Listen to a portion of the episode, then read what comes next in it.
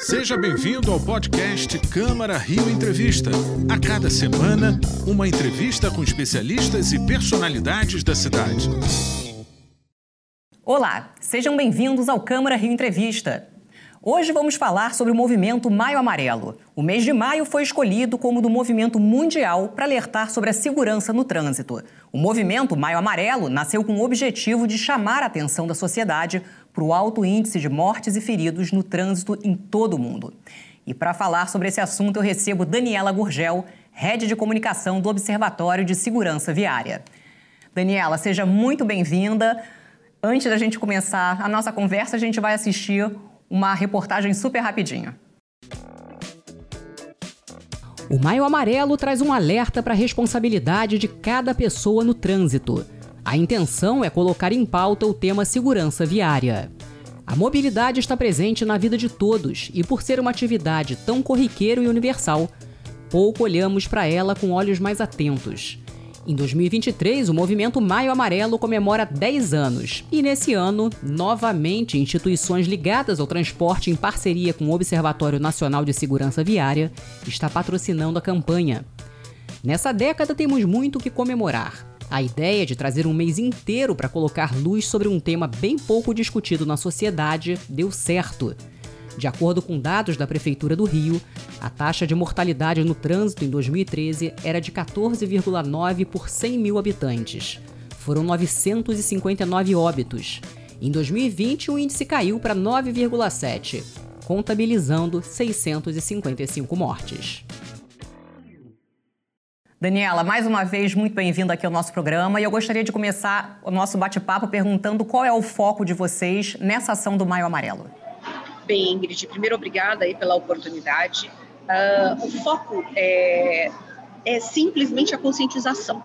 Né? O movimento é, nasce no Brasil, isso é muito importante a gente explicar. Né? A gente é, sai daqui de dentro do Observatório Nacional de Segurança Viária, né? que é uma ONG que estuda e pesquisa é, a mobilidade urbana, e aí é uma proposta nossa para toda a sociedade de falar sobre segurança no trânsito ao longo desses 31 dias do mês de março do mês de maio.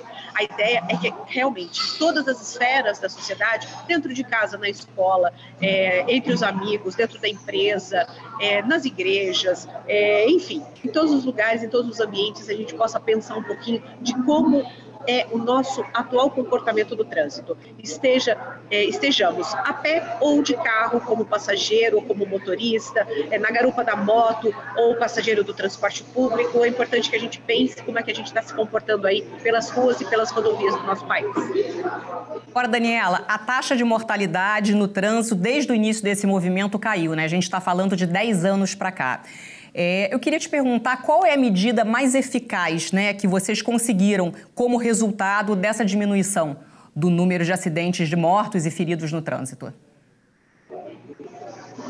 Ingrid, é, acreditamos piamente na conscientização.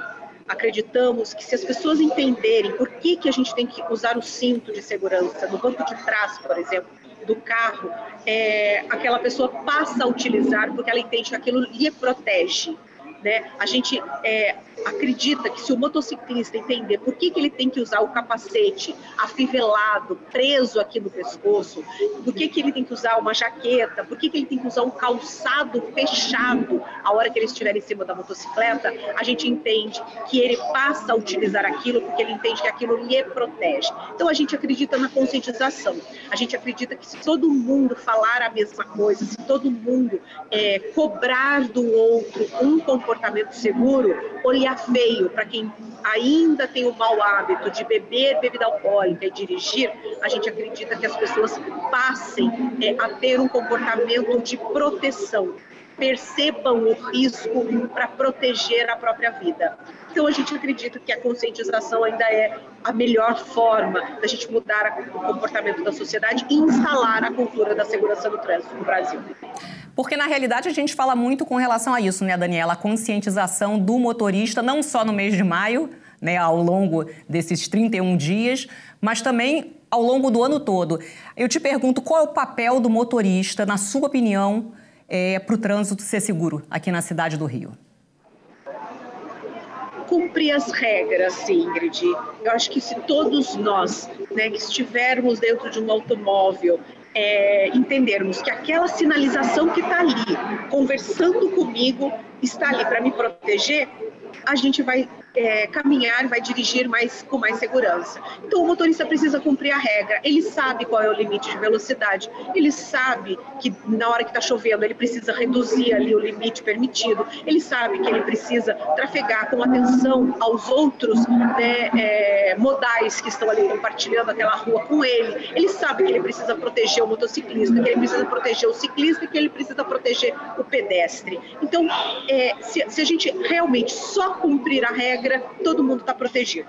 Daniela, agora que tipo de campanha, de trabalho é feito por vocês do observatório aqui na cidade? Nós fazemos um trabalho, Ingrid, basicamente de estudar e pesquisar é, todos os, os, meios, os modos de transporte. Então, é, o trânsito é muito multi, multidisciplinar, né? Trânsito é uma coisa muito local. Então, assim, o trânsito do, da cidade do Rio de Janeiro é diferente do trânsito de Niterói, que é diferente do trânsito de Paraty, que é diferente do trânsito de Cabo Frio. Então, assim, trânsito é muito local, né? As pessoas é, transitam de formas diferentes, apesar de ser uma rua, apesar de ser uma rodovia. O que, que nós fazemos? A gente pesquisa esses comportamentos para informar aquela sociedade qual é o melhor modo, é, qual é a melhor forma, o que, que é, às vezes, numa determinada cidade tem um cruzamento mais perigoso. As pessoas precisam estar alertas a esse tipo de situação para estarem protegidas.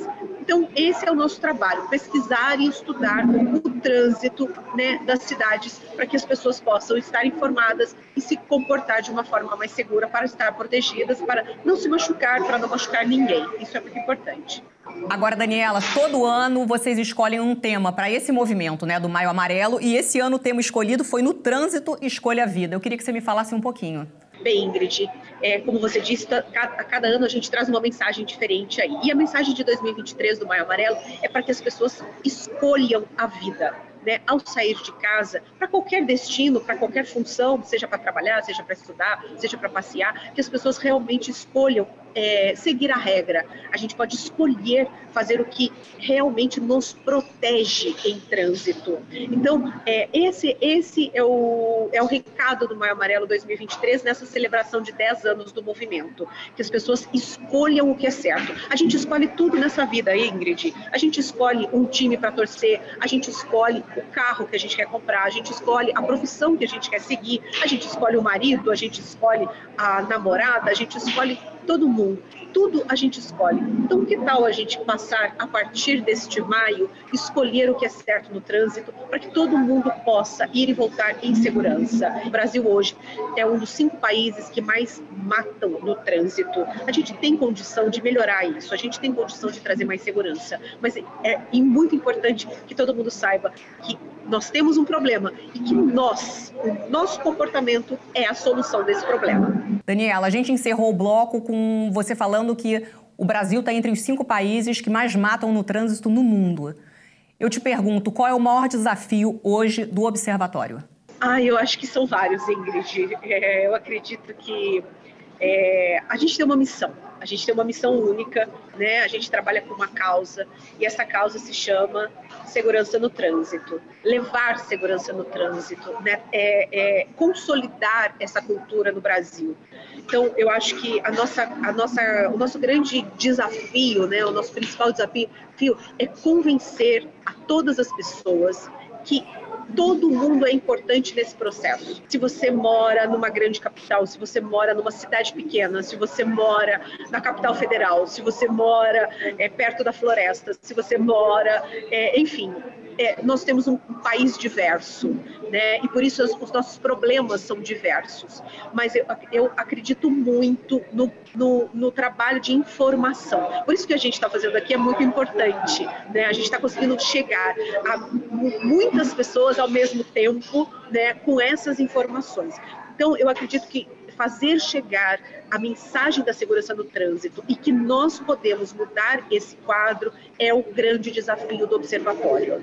Não são números, não falta dinheiro para o trânsito, não, não, fal, não faltam dados macro, faltam dados é, mais é, pontuais, mas os dados macro nós temos, é, o dinheiro nós temos, o que falta realmente é a conscientização de cada um. Cada um precisa transitar e cada um tem a sua responsabilidade a hora que sai para a rua.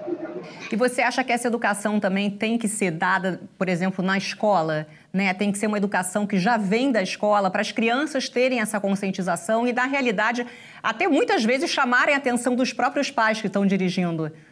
Sim, sim. A gente, o, Código de Trânsito Brasileiro, né, é, a lei que rege aí o trânsito, ela foi promulgada em 1998 e desde 98 ela prevê isso, viu, Ingrid, que haja educação de trânsito em todas as, em todo o ensino formal, ou seja, no ensino fundamental, no ensino médio e também na universidade, né? Então, assim, seria um sonho de consumo, né?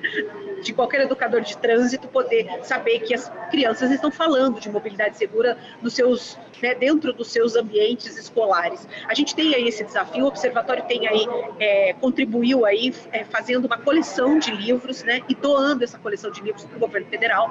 A gente já conseguiu chegar a 300 mil alunos, mas isso é ínfimo perto do tamanho do nosso país. Mas a gente já começou. Então a gente tem já professores treinados por plataformas digitais. A gente tem aí está aí é, chegando a 14 estados com escolas participando aí do programa Educa, do Observatório, mas a gente precisa que não só a escola, Ingrid, mas dentro de casa.